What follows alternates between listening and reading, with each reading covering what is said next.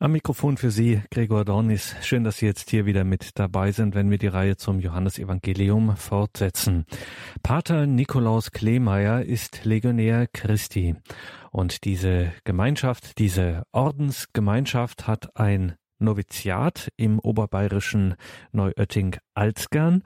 Und wenn dich jetzt der eine oder die andere fragt, Moment mal, Neuötting, es gibt ja auch ein Altötting, hat das was miteinander zu tun? Jawohl, es hat miteinander zu tun.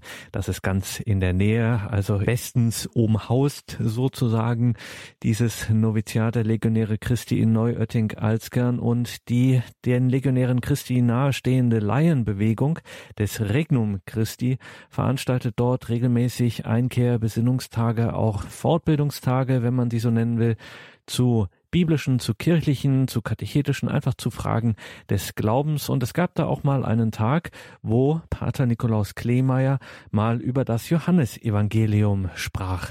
Wir hatten den ersten Vortrag dieses Einkehrtages gehört, wo es um den Aufbau, theologische Besonderheiten etc. des vierten Evangeliums ging. Und heute hören wir den zweiten Vortrag. Da ging es Pater Nikolaus Kleemeyer von den Legionären Christi um Christus im Evangelium des Johannes. Pater Nikolaus Kleemeyer bei einem Einkehrtag des Regnum Christi, das Johannesevangelium, hören Sie heute den zweiten Teil. Ähm, Im ersten Vortrag haben wir eben eine kurze Einführung gegeben in das, was Johannesevangelium selber ist. So, jetzt äh, gehen wir hinein in ein, ein intensives Thema und das ist eben Christus und das Johannesevangelium. Wir haben schon gesagt, so ein bisschen das Zentrum der Botschaft des Johannesevangeliums ist eben Christus selber, die Person Christi selber. Und da wollte ich eben jetzt mich daran, daran wagen, hineinwagen, ähm, eben ein Kapitel ähm, zu benutzen als Text von dem, von diesem Buch Einführung in das Christentum von jo Josef Ratzinger. Ein Buch, das er sehr früh als ganz junger Theologe geschrieben hat.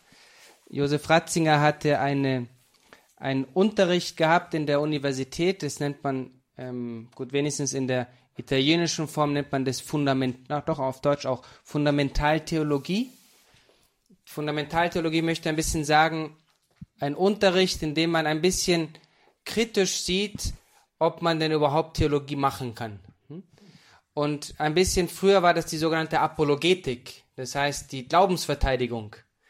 Und später wurde es dann ein bisschen umgewandelt, zu sagen, gut, wir wollen eigentlich nicht so sehr den Glauben verteidigen, sondern wir wollen, wir wollen eigentlich zeigen, dass der Glaube, dass es eigentlich logisch und gut ist, den Glauben zu leben, nicht? Und dass es nicht gegen unseren Verstand ist, auch an Gott zu glauben und auch an die Kirche zu glauben und an die Eucharistie zu glauben, etc. Das war ein bisschen so der, der Sinn der Fundamentaltheologie.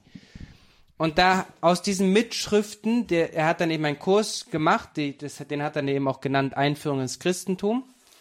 Und der hat, der, der hat den Leuten so, den Schülern so gut gefallen, dass sie ihn dann gebeten haben, bitte ein Buch daraus zu schreiben. Und das hat er dann gemacht, daraus wurde dieses Buch.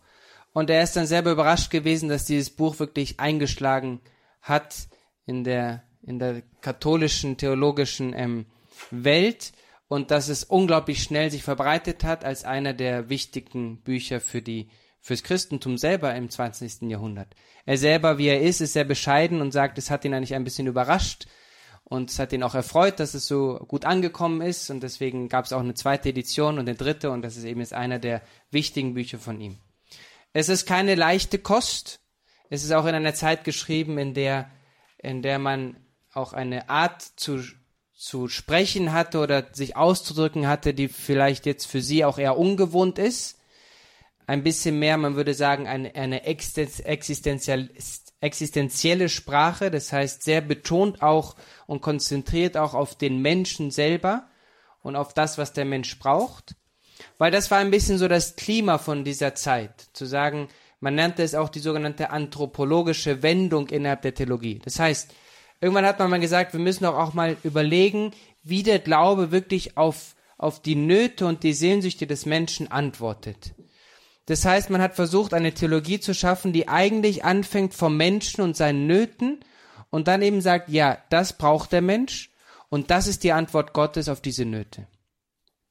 Das in sich ist etwas sehr Gutes, kann natürlich dann manchmal, und so wurde es dann auch manchmal missbraucht, ähm, zu sehr dann Mensch zentriert gewesen zu sein. Nicht? Das war ein bisschen die Gefahr, dass man dann auf einmal angefangen hat, vielleicht die Theologie zu sehr auf den Menschen zu, zu zentrieren und nicht so sehr auf Gott selber. Okay?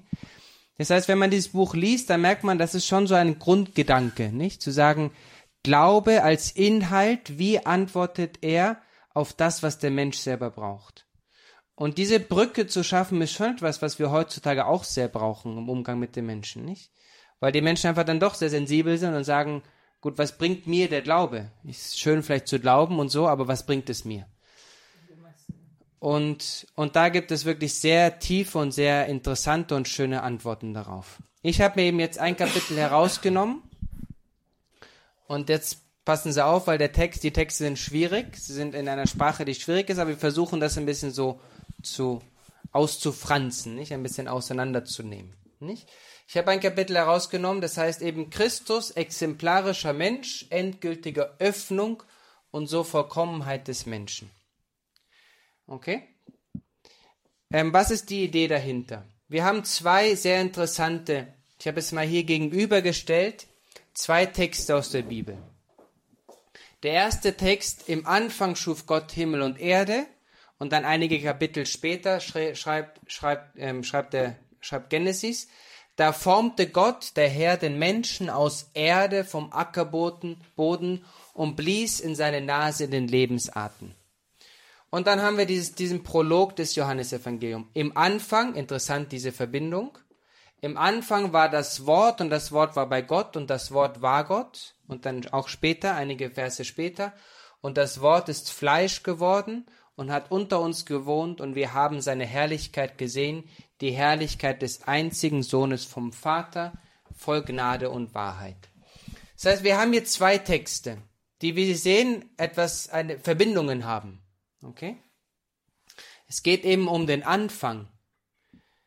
Im Johannesevangelium sagt man, es ist, am Anfang war das Gott und das Wort war bei Gott. Das heißt, ich möchte ausdrücken, es gibt diesen Gott, aber dieser Gott ist irgendwie eine Gemeinschaft, nicht? Was wir dann eben auch die Dreifaltigkeit nennen. Okay?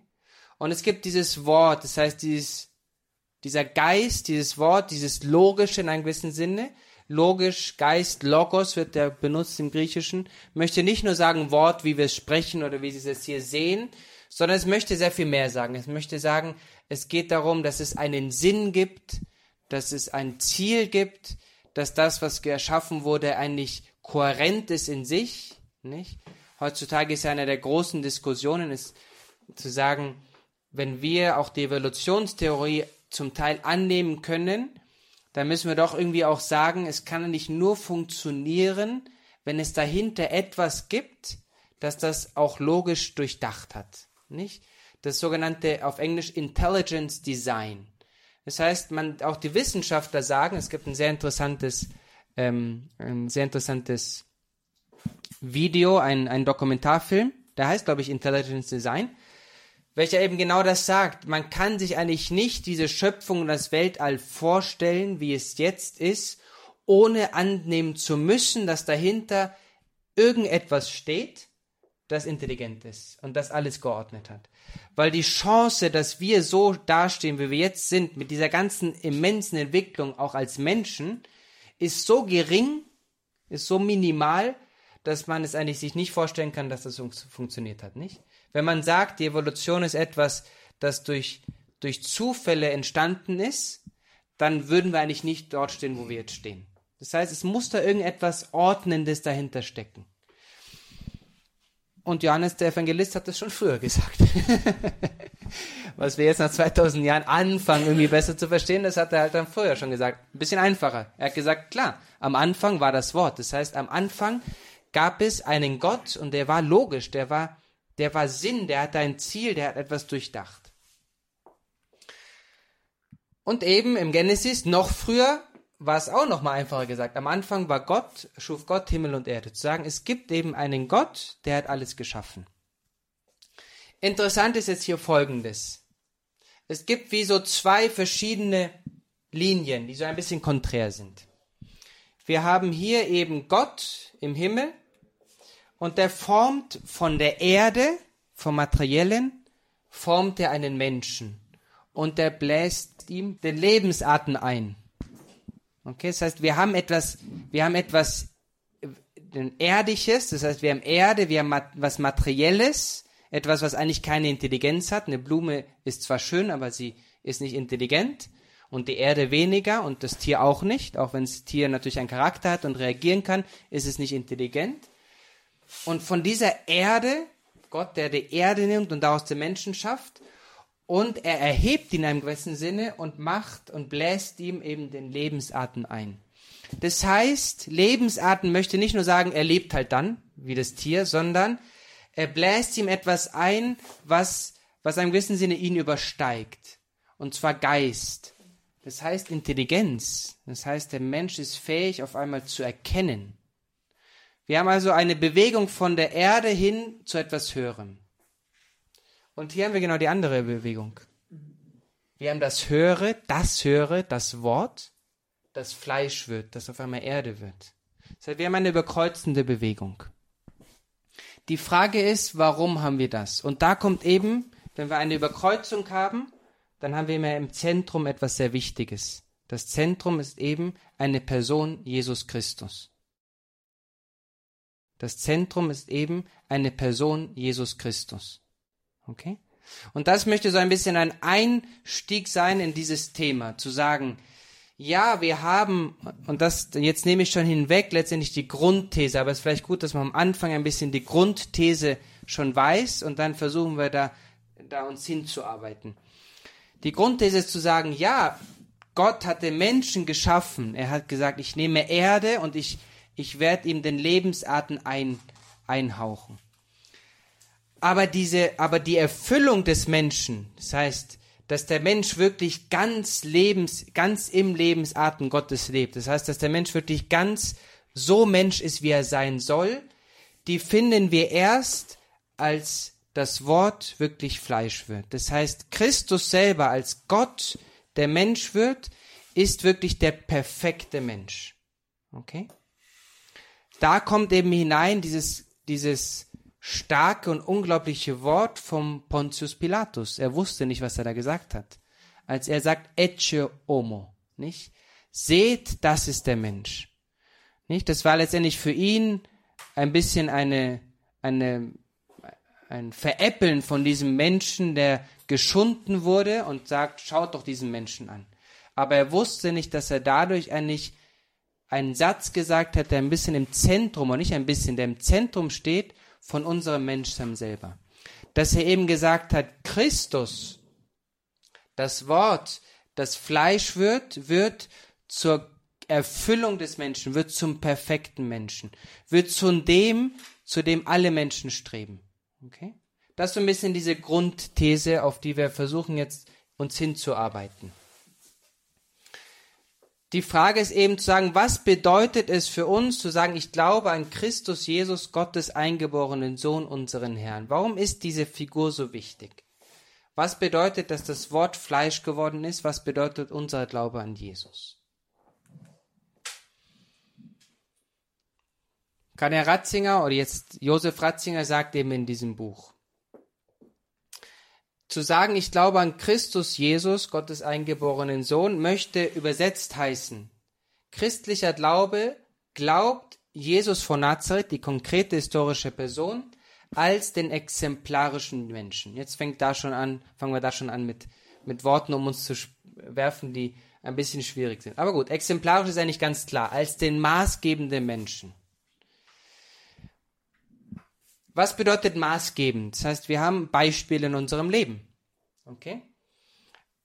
Jetzt kurz mal nochmal die These und dann können wir das ein bisschen ähm, entwickeln. Überschreiten, maßgebend bedeutet, dass ein Mensch in einem gewissen Sinne die Grenzen des reinen Menschenseins überschreitet, um wirklich ein Beispiel zu werden. Okay?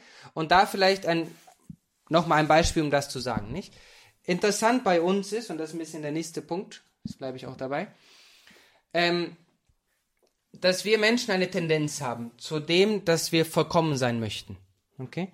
Es gibt ein sehr, jetzt können Sie mal im YouTube anschauen. Es gibt ein, ein Video von Roger Federer. Den kennen sicherlich alle, diesen wunder, sehr guten, wunderbaren Tennisspieler. Nicht? Man sagt, einer der besten Tennisspieler aller Zeiten. Spa ähm, Schweizer. Und eine sehr, auch eine sehr interessante Persönlichkeit, ein sehr ausgeglichener Mensch, ein ruhiger Mensch, zurückgezogen etc. Und die haben ein sehr interessantes Video gemacht, da macht er irgendeinen Werbespot und sie hören halt mit dem, mit der Aufnahme des Videos auf und dann sagt er, ach, ich möchte noch, oder er, dann spontan entwickelt sich so ein kleines Spielchen, nicht? Und er sagt einem der Kameramänner, die so wahrscheinlich so an die 20 Meter entfernt sind oder 30 Meter entfernt sind, er solle doch bitte eine, eine Dose nehmen und die auf seinen Kopf stellen. Und dann nimmt er die Dose und stellt die auf seinen Kopf und aus 30 Meter Entfernung macht er einen Aufschlag, einen Tennisaufschlag mit voller Wucht und Roger Ferrier hat richtig Power drauf und schießt ihm die Dose ab. Und das macht er zwei, dreimal hintereinander. Das heißt, man sieht dort eine Person, die eine Technik so zur Perfektion gebracht hat, dass er eben fähig ist, einen Aufschlag zu machen und den Zentimeter genau dorthin zu setzen, wo er möchte. Und das sieht man nicht. Roger Federer hat einen Stil, Tennis zu spielen, indem er versucht, eigentlich mit dem, mit dem Aufschlag den anderen schon ähm, aus dem Spiel zu nehmen, nicht? Diese berühmten Asse bei Roger Federer sind sehr schön, nicht? Ein Aufschlag, ein, ein Tenniswechsel und dann ist der andere raus. Das heißt, es gibt dort eine Perfektion, eine Vollkommenheit. Interessant ist es folgendes. Wir sagen, gut, das ist eigentlich schön. Wie schön, dass der das schafft. Das könnte eine Reaktion sein. Aber oft ist, uns bei, ist doch bei uns die Reaktion, dass wir sagen, irgendwie möchte ich das auch schaffen. Nicht? Gut, vielleicht haben wir mit Tennis nichts zu tun, aber wenn jemand von Ihnen hier Tennis spielt, dann ist doch irgendwie immer die Tendenz in uns zu sagen, ich möchte irgendwie so lange arbeiten, bis ich so etwas auch schaffe. Nicht? Ich spiele selber Geige und mein Vater war eben auch Musiker und auch beim, bei der Musik ist es so, nicht? Man, man, man spielt, man übt, weil man eben Ziele hat. Man sagt, ich möchte eben eine Vollkommenheit erreichen. Das heißt, für den Menschen ist es nicht natürlich zu sagen, es gibt irgendwelche verrückten Menschen, die haben irgendwas Vollkommenes geschaffen. Und ich bin aber ein ganz normaler Mensch, deswegen bin ich zufrieden mit meiner Unvollkommenheit und mit dem halt, was ich mache und so. Sondern die Tendenz bei uns ist eigentlich immer, dass wir sagen, wir möchten besser werden, wir möchten vollkommener werden so eine Grundtendenz, die ganz tief in uns steckt. Und das eben, was ich hier geschrieben habe. Nicht interessant ist zu sehen, wie gerade dieses Streben nach Vollkommenheit wieder ganz als menschlich empfunden ist. Das heißt, wir empfinden irgendwie, dass wir noch nicht ganz Mensch sind, wenn wir nicht Elemente in unserem Leben wirklich zur Vollkommenheit gebracht haben. Nicht? Die ganze Entwicklung des Menschen, auch in der Wissenschaft, auch dass der Mensch versucht, immer wieder ins Weltall zu gehen, noch mehr zu erfahren, noch mehr zu erfassen, noch mehr zu erforschen, dass er auch in die kleinsten Moleküle und die DNA des Menschen eingeht, in die Atomwelt etc., ist ja immer die Tendenz des Menschen, noch mehr und noch vollkommener, auch noch mehr Kontrolle zu haben. Der Mensch fühlt sich eigentlich nur menschlich, wenn er sagt, ich habe etwas Vollkommenes erreicht. Und davor sagt er, jetzt, ich bin noch nicht wirklich ganz Mensch, wie ich sein soll, wenn ich noch nicht wirklich das erreicht habe, was ich erreichen möchte. Ein Sportler, ein Künstler, der durch Mühe und Fleiß wie auch Talent etwas Außergewöhnliches erreicht, wird als mehr Mensch empfunden als andere in einem gewissen Sinne, nicht? Gut, manchmal sagt man auch, das ist übermenschlich, was er macht. Aber irgendwie sagen wir doch, ja, eigentlich ist das doch das Beispiel von einem, der wirklich etwas erreicht hat als Mensch. Das heißt, im Menschen gibt es eben eine Neigung zur Vollkommenheit. Der Mensch sucht irgendwie ganz natürlich, sich selber zu übersteigen, nicht selber besser zu werden, über sich hinauszuwachsen. Nicht? Der Mensch gibt sich nicht zufrieden mit dem, was er ist. Er möchte mehr sein, als er in einem gewissen Sinne ist. Und da ist wichtig zu sagen, diese Tendenz zum Mehr, die hat eine tiefe, dahinter steckt eine tiefe Wahrheit, eine tiefe existenzielle Wahrheit. Und zwar, dass der Mensch weiß, dass er hier auf dieser Erde eigentlich in einer gewissen, in einer gewissen Zwangsjacke ist. Wissenschaft, Fähigkeiten, Entwicklung sind Kräfte, die das Eingeengtsein des Menschen überwinden wollen. Das ist irgendwie so eine wesentliche Tendenz zum Absoluten, die dem Menschen eingeschrieben ist. Und das ist wichtig. Und da ist wichtig zu sagen, diese Tendenz zum Mehr die hat eine tiefe, dahinter steckt eine tiefe Wahrheit, eine tiefe existenzielle Wahrheit. Und zwar, dass der Mensch weiß, dass er hier auf dieser Erde eigentlich in einer gewissen, in einer gewissen Zwangsjacke ist. Wissenschaft, Fähigkeiten, Entwicklung sind Kräfte, die das Eingeengtsein des Menschen überwinden wollen, ist irgendwie so eine wesentliche Tendenz zum Absoluten, die dem Menschen eingeschrieben ist. Und das ist wichtig. Zu sagen, der Mensch nicht nur im, in den menschlichen Fähigkeiten oder den geistigen Fähigkeiten, die er hat, sondern in der Grundfähigkeit, die er hat, und zwar die Suche nach etwas Absoluten, ist eine Person, die ganz natürlich dazu neigt, das Absolute zu suchen. Das heißt, Gott selber zu suchen. Und da ist eben dieser Schritt geschaffen zu Christus als dem maßgebenden Menschen. Das heißt, wenn wir sagen Roger Federer, dann sagen wir, Roger Federer ist ein maßgebender Mensch, aber unter dem Aspekt des Tennisspielers. Und vielleicht auch noch andere Aspekte, wo man sagt, er ist ein vorbildlicher Mensch. Nicht? Und wir sagen, zum Beispiel Josef Ratzinger ist ein maßgebender Mensch als Theologe, als Papst, als eine heiligmäßige Person. Und wir sagen, ein Musiker, ich weiß nicht, Beethoven, Mozart, besonders Mozart, genau, war ein maßgebender Mensch als Komponist. Nicht? Die Perfektion, im gewissen Sinne, ist herangekommen an die Perfektion als Komponist. Christus, wenn wir sprechen von Christus als der exemplarische Mensch, dann können wir sagen, Christus ist der maßgebende Mensch als Mensch selber. Das heißt, er ist der vollkommene Mensch. Er ist der Mensch, der am meisten Mensch gewesen ist. Und das ist, das ist gewagt, das sozusagen, weil wir ja sagen auch gleichzeitig, Christus ist doch der Gott, der Mensch geworden ist. Das heißt, fast würden wir sagen, er ist eigentlich ein bisschen weniger Mensch als wir. Und das ist vielleicht die Tendenz, die wir haben, zu sagen, klar, ich meine, dadurch, dass er keine Sünde hat, ist er ein bisschen weniger Mensch als wir. Aber so ist es nicht. Christus, gerade dadurch, dass er eben ohne Sünde ist, ist er wirklich der maßgebende Mensch. Das heißt, die Person, die auf der ganzen, in der ganzen Menschheitsgeschichte am besten realisiert hat, was der Mensch selber ist, am besten Mensch war. Okay?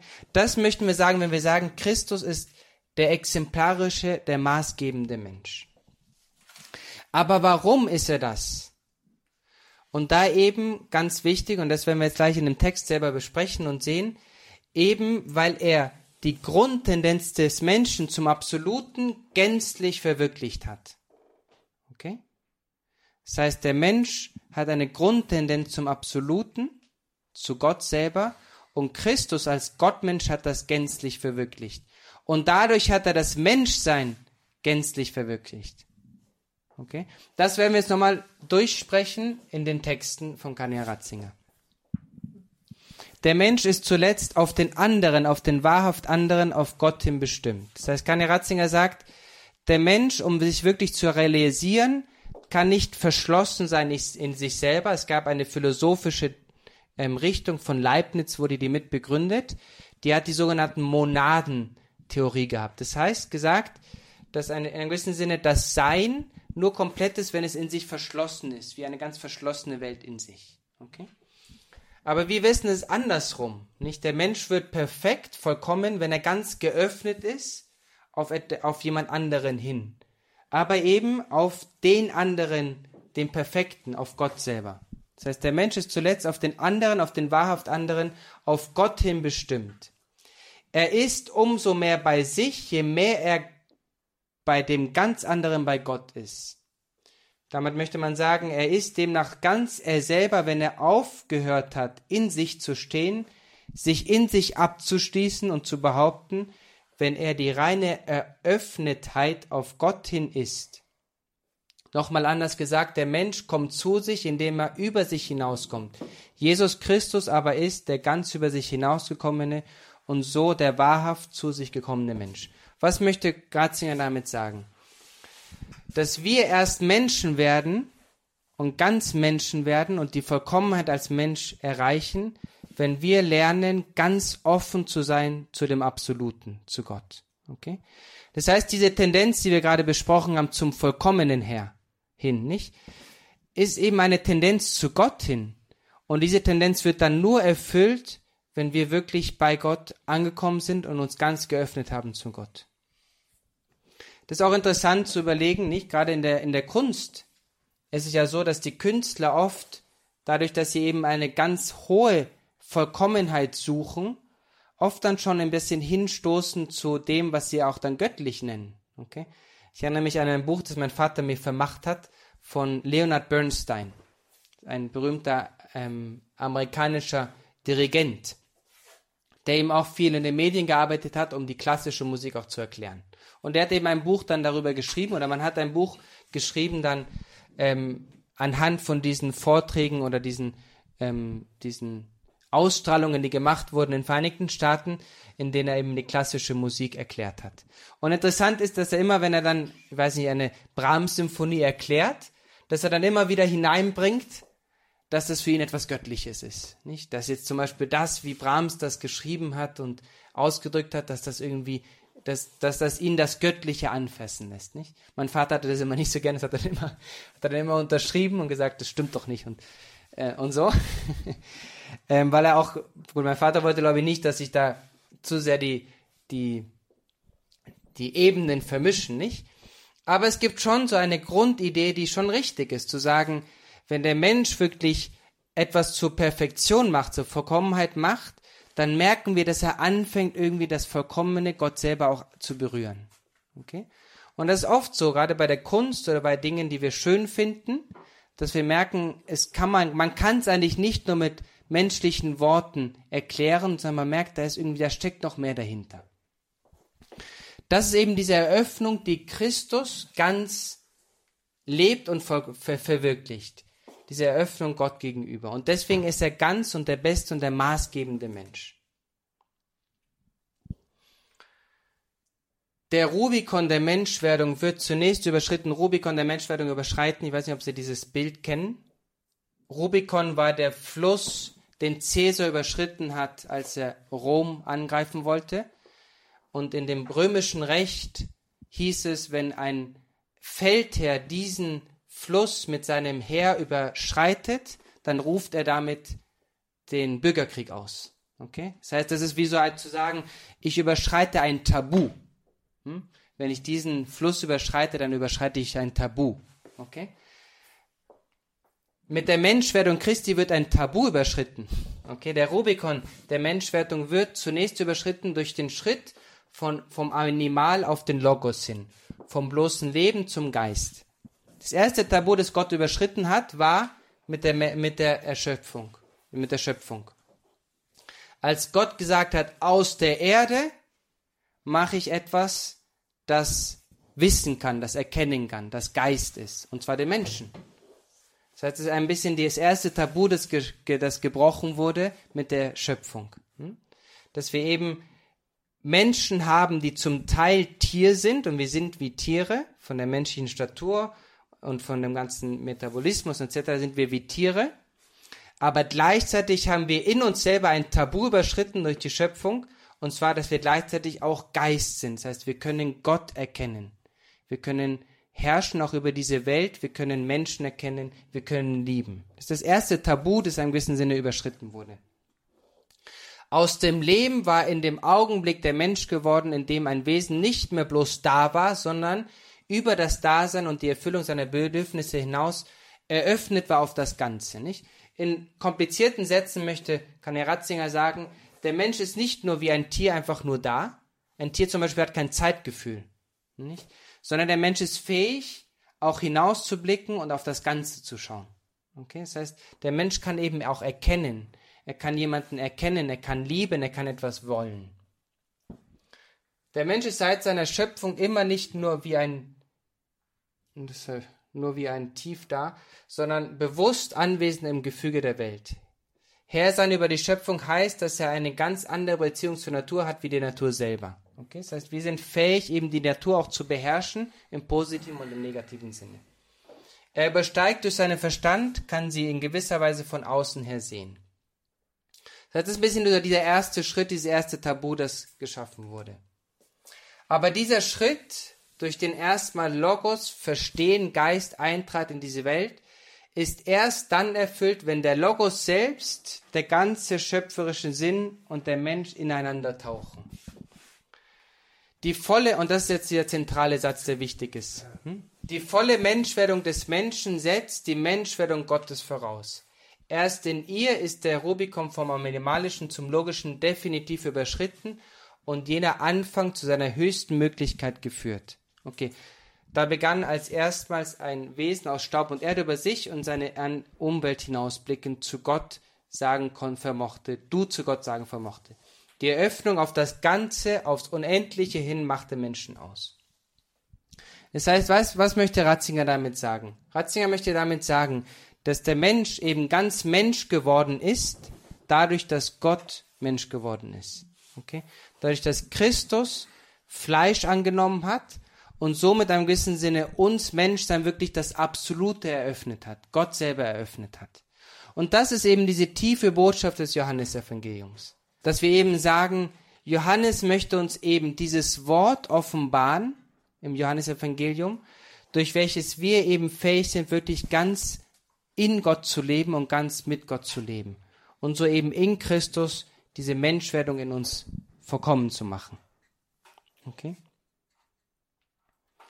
Das ist eben dieser erste große Schritt, der, glaube ich, sehr wichtig ist. Zu sagen, wir haben Christus und der ist der maßgebende Mensch, nicht weil er, weil er der perfekte Prediger war oder weil er Menschen geheilt hat, sondern er ist der maßgebende Mensch, weil er wirklich ganz in sich diese Gottoffenheit verwirklicht hat dadurch, dass er selber eben auch Gott war. Okay?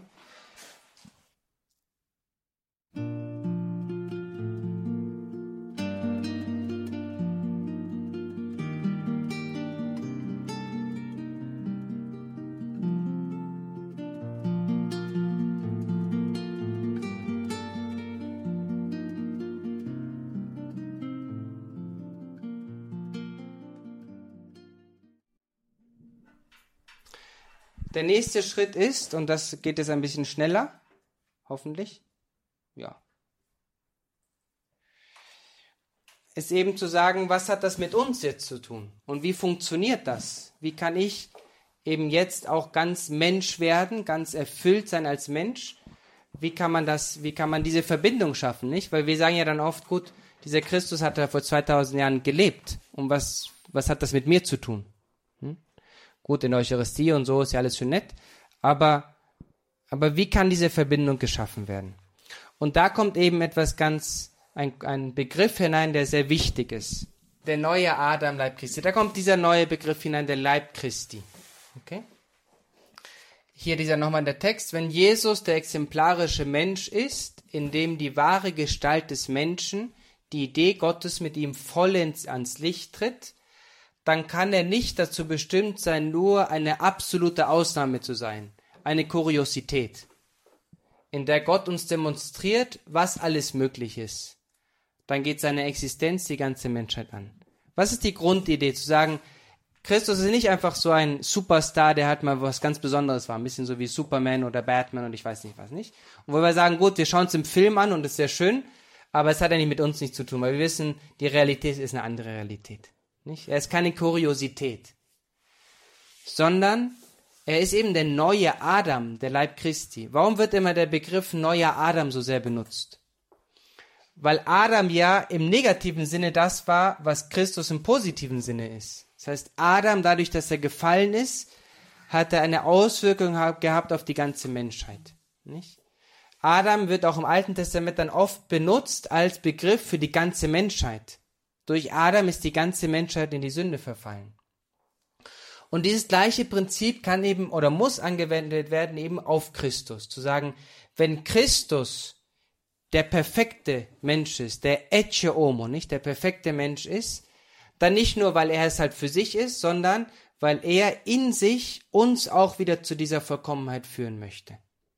Und das ist eben der tiefe Sinn auch des Begriffes Leib Christi, der mystische Leib Christi, den, den eben der Paulus, der heilige Paulus in, ähm, in den Paulusbriefen ähm, hervorbringt, nicht? Zu sagen, für Paulus war nicht mystischer Leib Christi, ist auch für uns manchmal ein bisschen vager, äh, vager Begriff, nicht? Aber es möchte genau das sagen, zu sagen, Christus als derjenige, der durch den Tod und die Auferstehung wirklich der perfekte Mensch wurde, möchte, dass wir in ihm auch zu dieser Perfektion, zu dieser Vollkommenheit gelangen.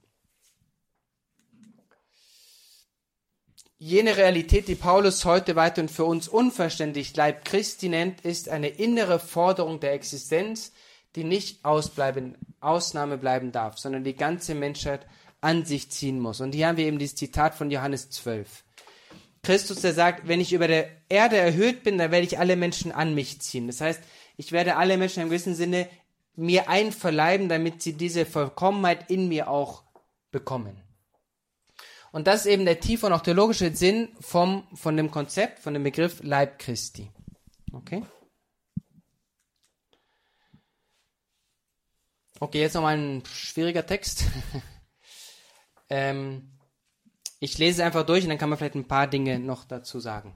Der Glaube sieht in Jesus den Menschen in dem, das heißt, der, unser Glaube sieht in Jesus den Menschen, in dem vom biologischen Schema her besprochen, gesprochen, gleichsam der nächste Evolutionssprung getan ist. Okay, das ist ein sehr mutiger Satz, den da, den da äh, Josef Ratzinger sagt. Und der Satz, der ist sehr inspiriert in den, in den Paragraphen davor, spricht Josef Ratzinger über den Theologen Teilhard de Chardin. Der ein Theologe ist, der sehr interessant ist, gleichzeitig auch manchmal ein bisschen ans, zu sehr ans Limit geht. Der aber sagt, der aber eben die ganze Evolutionstheorie nimmt und die ein bisschen so hineinarbeitet in die Theologie. Okay, deswegen ist das manchmal ein bisschen problematisch. Aber der im gewissen Sinne sagt, ja, eigentlich die Evolution des Menschen muss enden, münden in Christus selber, der das Omega ist. Okay? Und da ist eben Josef Ratzinger mutig und sagt, gut, das, das baue ich ein bisschen ein und sagt eben, der Mensch findet nur die Perfektion auch in seiner eigenen Entwicklung, wenn er wirklich ganz einverleibt ist in Christus, wenn er ganz eins ist mit Christus. Okay, und dann, dann erklärt eben Christus, äh, äh, Josef Ratzinger erklärt ein bisschen, wer dieser Mensch Christus ist, nicht? Den Menschen, in dem der Durchbruch aus der beschränkten Art unseres Menschseins, aus seiner monadischen, habe ich schon erklärt, was monadisch bedeutet, monadischen Verschließung geschehen ist. Das heißt, Christus hat es geschafft, dass wir wirklich durch unseren, unsere kleine Welt durchbrochen haben und gekommen sind in die große Welt, in diese weite Welt Gottes selber. Jene Menschen, in dem Personalisation und Sozialisation nicht mehr, sich nicht mehr ausschließen, im Sinne von, wenn ich ganz mich selber entwickle, auch als Christ, dann bin ich gleichzeitig auch ganz für die anderen Menschen da. Nicht? In der Welt herrscht ja eher das Gesetz, entweder die anderen oder ich. Und wenn ich erfolgreich sein will, dann müssen viele anderen ähm, beiseite geschoben werden. Nicht? Ein bisschen das Ellbogenprinzip. Okay? Ich möchte erfolgreich sein, das heißt, die anderen müssen weggeschoben werden. Wenn ich persönlich erfolgreich sein will, dann kann ich nicht sozial sein. Christus ist ganz andersrum. Er sagt, ja, wenn du persönlich als Christ vollkommen sein willst, dann bist du gleichzeitig und gerade dort auch sozial, im Sinne von, du lebst ganz für die anderen, hilfst ganz den anderen und das macht dich persönlich auch perfekt und vollkommen. Jene Menschen, er spricht immer wieder über Christus, in dem höchste Einheit und höchste Individualität eins sind. Das heißt, wenn ich ganz eins bin mit der Kirche und dem Leib Christi und mit den anderen, dann bin ich auch ganz eins und ganz vollkommen in meiner eigenen Individualität. Die Beichte ist sowas. Die Beichte ist eben zu sagen, ich möchte mich wieder ganz reinigen, um wieder ganz eins zu sein mit der Kirche und mit meiner mit meinen Mitmenschen und dadurch bin ich auch wieder ganz eins, individuell auch wieder ganz rein mit mir selber. Hm? Das ist eben diese Verbindung. Oder jene Menschen, in denen die Menschheit ihre Zukunft berührt und im höchsten Maße sie selbst wird, weil sie durch ihn Gott selbst berührt, an ihm teilnimmt und so in ihn, so in ihre eigentlichste Möglichkeit gelangt. Und da kommt zum Beispiel die Himmelfahrt Christi hinein zu sagen, Christus ist gestorben, er ist Mensch geworden, er ist gestorben, er ist auferstanden, er hatte nach der Auferstehung einen, einen verklärten Leib und ist in den Himmel aufgefahren und ist in diesem Moment oben im Himmel als Mensch und Gott zugleich. Das heißt, wenn wir Leib Christi sind, berühren wir durch Christus letztendlich schon unser, unser letztes Ziel, den Himmel. Ist auch ein sehr aufregender Gedanke, das zu überlegen, nicht? Ich, wir sind Leib Christi als Kirche und dadurch, dass Christus schon im Himmel als verklärter und vollkommener Mensch ist, dürfen wir schon durch Christus unser Ziel, unsere Vollkommenheit selber berühren. Nicht, dass das, was es hier sagt, in komplizierteren Worten, aber das ist das, was es sagt, nicht? Die Menschheit berührt in Christus ihre Zukunft, nicht? Weil sie durch, durch Christus selber Gott selber berührt. Und da eben nochmal dieses Wort, wenn ich von der Erde erhöht sein werde, werde ich alle an mich ziehen. Okay? Gut. Genau, und jetzt vielleicht noch als das, als letzter Satz in diesem Bereich zu sagen, und da machen wir wieder ein bisschen die Verbindung mit dem Johannesevangelium. Die Zukunft des Menschen hängt am Kreuz, weil das Kreuz eben das Ereignis ist, an dem das alles geschehen ist. Die Erlösung des Menschen ist das Kreuz. Und nicht anders kommt er zu sich selbst, als indem er die Wände seiner Existenz abbrechen lässt, indem wir so rausbrechen aus unserer aus den Wänden unserer Existenz, zu, durchbohrt, zu dem durchbohrten Blicken, dem nachfolgen, der als der durchbohrte Geöffnete den Weg in die Zukunft eröffnet hat. Und da kommt eben dieses große Bild hinein dieser Durchbohrung Christi, nicht? Wo dann eben der Johannes auch dann irgendwie ganz klar danach sagt, das ist irgendwie für ihn ganz wichtig, nicht? Wir können es sogar selbst mal lesen. Das hat mich immer so ein bisschen überrascht, als ich das gelesen habe, nicht? Warum muss dann, warum sagt dann Johannes, warum, warum Warum betont er das denn so? Weil Rüsttag war und die Körper während des Sabbats nicht am Kreuz bleiben sollten, baten die Juden Pilatus, man möge den Gekreuzigten die Beine zerschlagen und ihre Leichen dann abnehmen, denn dieser Sabbat war ein großer Feiertag. Also kamen die Soldaten und zerschlugen dem ersten die Beine, dann dem anderen, der mit ihm gekreuzigt worden war. Als sie aber zu Jesus kamen und sahen, dass er schon tot war, zerschlugen sie ihm die Beine nicht, sondern einer der Soldaten stieß mit der Lanze in seine Seite und sogleich floss Blut und Wasser heraus. Und dann eben dieser Satz, nicht, wo man sagt, warum sagt er das jetzt in diesem Moment? Und der, der es gesehen hat, hat es bezeugt und sein Zeugnis ist wahr und der weiß, dass er Wahres berichtet, damit auch ihr glaubt. Denn das ist geschehen, damit sich das Schriftwort erfüllt, man soll an ihm kein Gebein zerbrechen und ein anderes Schriftwort sagt, sie werden auf den blicken, den sie durchbohrt haben. Das heißt, für Johannes ist das ganz wichtig, dieser Satz, durchbohrt, weil er sagen möchte, es wurde dort eine Wand eröffnet, es wurde dort eine Wand niedergerissen, die uns eben die Fähigkeit gibt, auf unsere Zukunft schon zuzugreifen, nicht? Durch Christus, dadurch, dass wir einverleibt sind in, in Christus und dass Christus am Kreuz gestorben ist, können wir wirklich schon Menschen der Zukunft sein. Genau, das ist ein bisschen so die, die Idee und was ich in diesem Vortrag ein bisschen erklären wollte. Wie gesagt, es mag ein bisschen theologisch sein, aber es ist, glaube ich, immer sehr wichtig zu wissen, dass auch wenn man dann vielleicht ein bisschen Schwierigkeiten hat, diesen Gedanken zu folgen, dass dahinter eine Wahrheit steckt, die unser Leben ganz konkret anfasst. Nicht? Und zwar, dass wir uns Christen nennen und dass wir Menschen sind, die sagen, ich bin wirklich Teil der Kirche, Teil des Leibes Christi und durch Christus erlöst.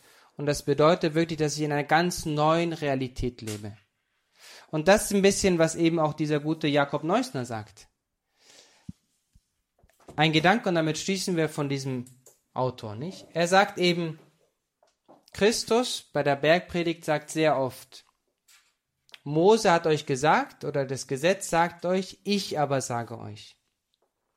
Und er sagt, was Christus, den Inhalt, den Christus uns darbringt, in den Evangelien, sagt er, kann ich eigentlich ganz gut an, annehmen. Auch diesen Inhalt, dass Christus oft sagt, ihr sollt nicht töten, wurde euch gesagt, aber ich sage euch, nicht nur töten, sondern auch nicht schlecht denken. Und Neusner sagt, das ist etwas, was auch in, den, in, den, in der rabbinischen Tradition sehr anwesend war, diese, diese Redensart. Weil die Rabbiner eben auch gesagt haben, es reicht nicht, nur die Gesetze wie ein Skelett zu erfüllen, sondern wir müssen in einem gewissen Sinne um diese Gesetze auch einen Zaun schaffen, der diese Gesetze beschützt. Das heißt, wenn ich vermeiden möchte, eine Person zu töten, dann muss ich schon damit anfangen, nicht schlecht über sie nachzudenken. Okay? Das heißt, Jakob Neusner sagt, was Christus sagt vom Inhalt her, ist eigentlich 100% annehmbar auch für uns Juden. Aber es gibt ein Problem. Und das Problem ist folgendes, dass er sagt, Mose hat euch gesagt, ich aber sage euch. Und da sagt Jakob Neusner, das ist deswegen, weswegen ich Christus nicht annehmen kann, weil er fängt an, sich selber ins Zentrum zu stellen. Und sobald er sich selber ins Zentrum stellt, geht er gegen unseren Glauben in den einen Gott. Und da kommt genau der Punkt hinein, wo wir sagen, genau deswegen glauben wir an Christus. Weil er sich ins Zentrum stellt und weil er im Zentrum ist. Und weil er eben dieser Mensch ist, der Gott war und Gott ist und der uns dadurch eben den Weg zu Gott wieder eröffnet hat. Das ist eben unser Glaube. Das ist eben der tiefe Kern unseres Glaubens. Und deswegen können wir eben sagen, ich glaube an Jesus Christus, unseren Herrn und Gott im Glaubensbekenntnis. Okay?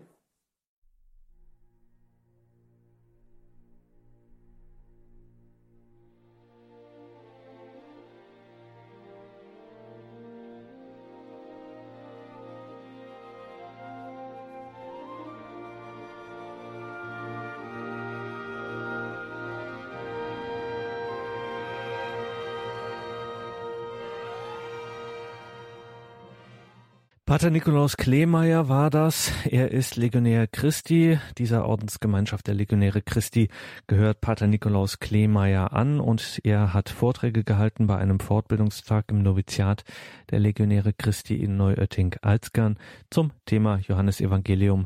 Diese Vorträge hören wir hier in regelmäßigen Abständen. Das war heute Vortrag Nummer zwei. Organisiert, veranstaltet werden diese Tage, diese einzelnen Veranstaltungen in Neuötting-Alzgern vom Regnum Christi. Das Regnum Christi ist die Laien-Apostolatsbewegung, die den Legionären Christi nahe steht. Das hängt miteinander zusammen. Also, wo Regnum Christi draufsteht, sind Legionäre Christi drin und umgekehrt sozusagen können Sie sich merken als kleine Faustregel im Tagesprogramm zu unserer Sendung kann man ja so Details sich einblenden lassen, wenn man das anklickt und dann finden Sie da entsprechende Links auf die Seiten der Legionäre Christi beziehungsweise des Regnum Christi horeb.org. Und dort kann man sich auch eine CD bestellen. Dort kann man diese Sendung dann morgen im Laufe des Tages auch online nachhören. Mein Name ist Gregor Dornis. Danke fürs Dabeisein. Einen gesegneten Abend und eine behütete Nacht.